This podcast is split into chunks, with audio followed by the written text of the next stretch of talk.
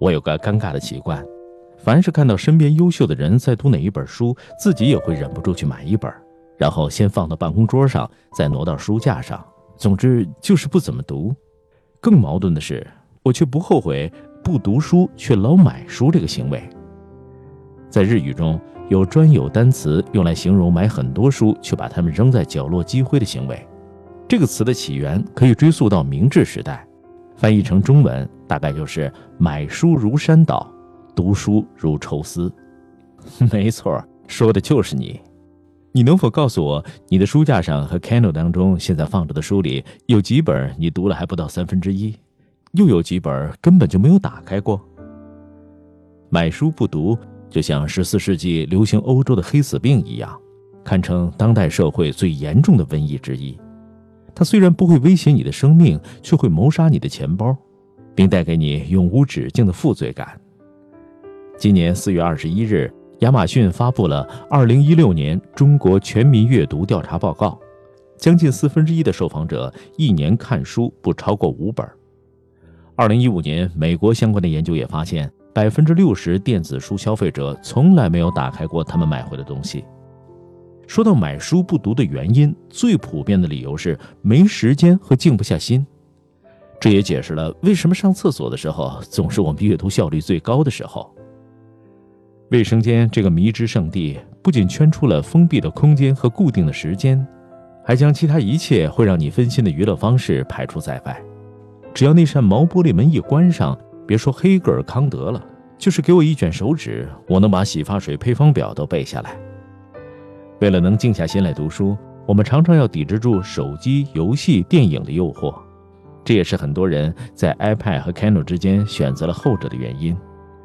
可是，你有没有想过，为什么你会毫不费力地选择打游戏而不是读书？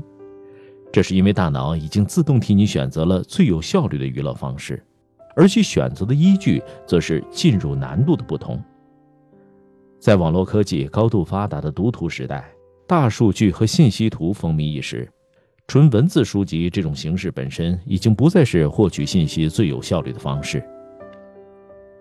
和游戏对比一下，我们就能发现不同介质在获取信息的友好程度上有多大差别。相关的研究人员说过这样的一段话：当我们将游戏看成一种放松身心的娱乐时，往往也就默认它必须是浅薄的。而没有意识到蕴含在游戏过程中的高互动性、高参与感，在与虚拟世界的体验结合之后，在艺术创作层面带来的可能性，更没有意识到人类在不知不觉的游戏过程中所投入的情感，是比任何其他艺术形式都要更加强烈和直接的。如果我们的刻板印象已经将放松身心等同于浅薄，那么当我们将读书看成一种门槛较高，难以进入的活动时，往往也就默认了它的高雅，并将它从娱乐的范围中排除了出去。在时间的洗涤下，书籍这种历史最为悠久的信息载体本身已经被神圣化，成为了知识的象征。可说到底，它和游戏、电影们的差别只是不同类型的媒介而已。一个真正爱看书的人，感兴趣的是书籍的内容，而非载体。哪怕把文字印在天花板上，他都能够仰着脖子看完。而我们买书不读的根本原因，很可能是我们对那本书的内容不感兴趣。面对墙角积灰的书堆，我们曾经扪心自问：我真的有那么想看这些书吗？既然我对它的兴趣都不足以让我把它从书架上拿下来翻开，那为什么我还在坚持不懈的买书？最大的锅一定是图书电商的。他们丧心病狂的打折，不买简直就是吃亏。便宜是促使我们囤书的前提条件。在印刷术普及之前，书籍一度是权贵阶层们用来炫富的方式；而在看个电影、吃顿饭都要百八十块钱的今天，书籍变成了最便宜的正版娱乐形式。便宜不仅让我们开始囤书，还使我们囤起了游戏。除了便宜。储物癖也在驱使着我们不断下单、剁手、再下单。在当代青少年的三大特征——买书不读、买游戏不打、买黑胶不听中，占有欲扮演着罪魁祸首的角色。一套心水的漫画怎么能不收全呢？一部心爱的电影怎么能不买蓝光呢？收藏才是正义。虽然我知道把这本书、这张碟买回家来使用的机会等同于零，但这株毒草一天不拔，我的灵魂就一天不得安宁。被称为外国豆瓣的 Goodreads 网站上有个小组，叫做“买书成瘾症”，聚集了一大波买书不读的病友。对这些重症者来说，买书已经演化为了成瘾行为。当你在从事喝酒、抽烟等其他上瘾行为时，大脑会释放出一种叫多巴胺的化合物，正是它让你在购物时兴奋到站立。艾瓦奥大学精神病学教授唐纳德·布莱克写道：“购物已经成为全美国排名第一的娱乐活动，人们购物是因为他们乐在其中。回想一下你收快递时的心情，是时候给自己打一针安定了。”在后现代主义中，消费主义也被视为是一种获得愉悦的生活方式。鲍德里亚认为，消费是一种狂欢与释放，人们通过购买符号逃离日常生活的空虚无聊，获得满足与愉悦。购物在上帝已死的时代起到了宗教的作用，给了我们表达内心的狂热和忠诚的渠道。鲍德里亚还认为，广告赋予了商品一种文化迷思。促使消费者为了建构个人认同而进行消费，也就是我们俗称的贴标签儿。作为一个星战粉儿，我们怎么能不收齐《星战》一到七的蓝光全集？有时我们买东西已经不是为了使用欣赏，而是提醒自己我应该是个怎样的人。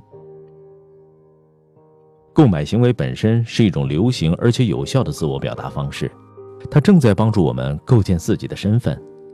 至于书非借而不能读也，之所以屡试不爽，是因为借书这个行为排除了书籍的收藏和贴标签两种属性，让它只剩下承载信息的一种用处。所以，面对一本看不进去的书，最好的解决方式是从朋友那里借来，蹲在厕所看。虽然感觉有点对不住朋友。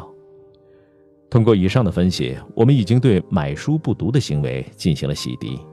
可是，当深夜面对书架的时候，我们还是能听见无数未拆封书籍的冤魂在向我们控诉：“我该拿这份负罪感怎么办？”